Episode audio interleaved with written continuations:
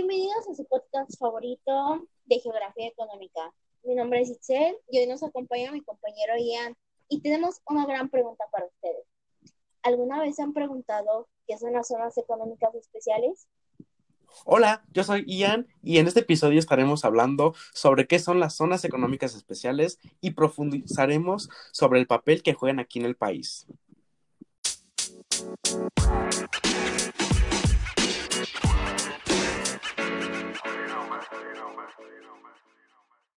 Para empezar, hablemos de este concepto.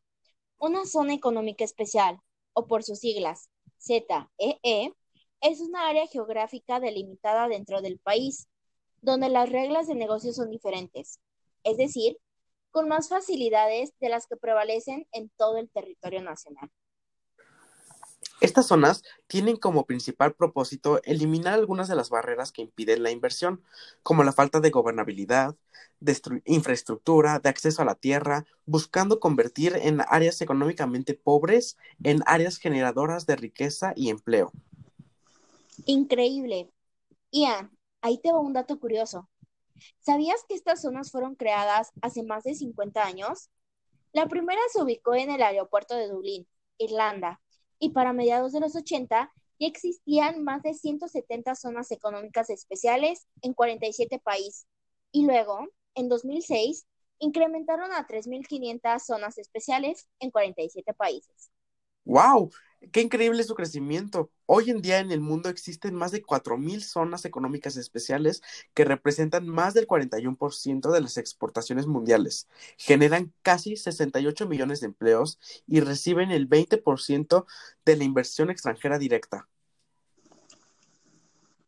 Si hablamos de cómo estas se desarrollan en el país, las zonas económicas especiales impulsan la actividad económica en el sureste de este brindando la oportunidad a más mexicanos de contar con empleos competitivos y mejores condiciones para sus, para sus familias.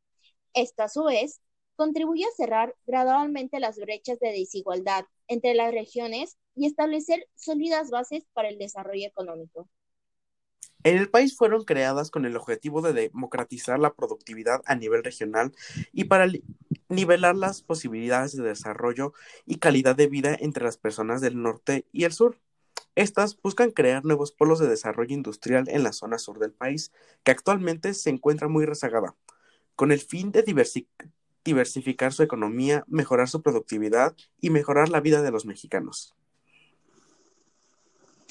Cabe destacar que las zonas económicas especiales fueron uno de los proyectos de desarrollo regional más importantes de la gestión de nuestro expresidente Enrique Peña Nieto, que en 2016 se impulsaron con el objetivo de cerrar la brecha económica y social que existe entre el sur y el sureste del resto del país.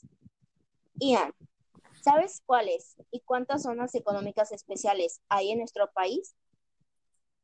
Esperaba que me lo preguntaras. De hecho, en México hay siete de estas zonas y son Lázaro Cárdenas, La Unión en Michoacán y Guerrero, Coatzacoalcos en Veracruz, Salina Cruz en Oaxaca, Puerto Chiapas en Chiapas, Progreso en Yucatán, Ceiba Playa en Campeche y Dos Bocas en Tabasco. Y oye, Itzel, estas zonas económicas, ¿qué otros beneficios traen a nuestro país? Bueno, algunos de los beneficios que se dijo que tendrían las empresas inversionistas al empezar estos proyectos, decidan hacer negocios en estas zonas para tener un régimen aduanero especial, un marco regulatorio ágil, una infraestructura de primer nivel, programas de apoyo empresarial y otras condiciones preferenciales, así como incentivos balanceados al capital y al trabajo, de los trámites a través de una ventanilla y guía única, infraestructura y programas diseñados para elevar la productividad de las empresas y trabajadores, políticas de desarrollo urbano sustentable, plan maestro para la creación a lo largo de las zonas económicas especiales y toda su área de influencia, con el fin de generar un encadenamiento productivo y que tanto empresas locales como trabajadores del área sean también beneficiados. Y claro, hay que destacar que estas zonas económicas especiales son áreas delimitadas geográficamente que ofrecen un entorno de negocios excepcional, estimulan la inversión y la actividad económica por medio de un atractivo paquete de incentivos, ya sea fiscales federales, por ejemplo, en materia del IVA, el impuesto sobre renta, cuotas obrero patronales, capacitaciones y el establecimiento de un régimen aduanero especial.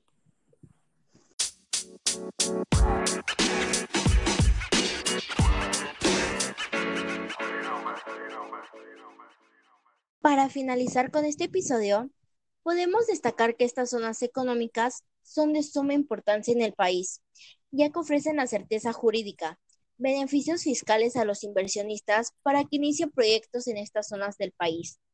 Para el gobierno de Enrique Peña Nieto, se esperaba que esta iniciativa contribuyera a desarrollar nuevas industrias e integrar esta región a la cadena de valor de las industrias que ya existen en, en México y esto permitiría explorar nuevos mercados y diversificar la matriz económica y la oferta de exportaciones. Lamentablemente, en los últimos años han decaído. Eran supuestamente para ayudar, pero no lo hicieron. Se hicieron negocios, compraron terrenos y derrocharon recursos. No hubo beneficios. Espero que no desaparezcan, ya que en nuestro país ayuda de una manera bastante grande a la economía de distintos sectores y a la conexión entre estados generando bastantes beneficios como los ya mencionados durante este episodio. Por lo que si se cancelan serían un golpe bastante duro, principalmente para los estados involucrados, trayendo consigo un conjunto de consecuencias negativas que afectarían a muchos sectores, tanto en las regiones de las zonas económicas especiales como en el resto de los estados.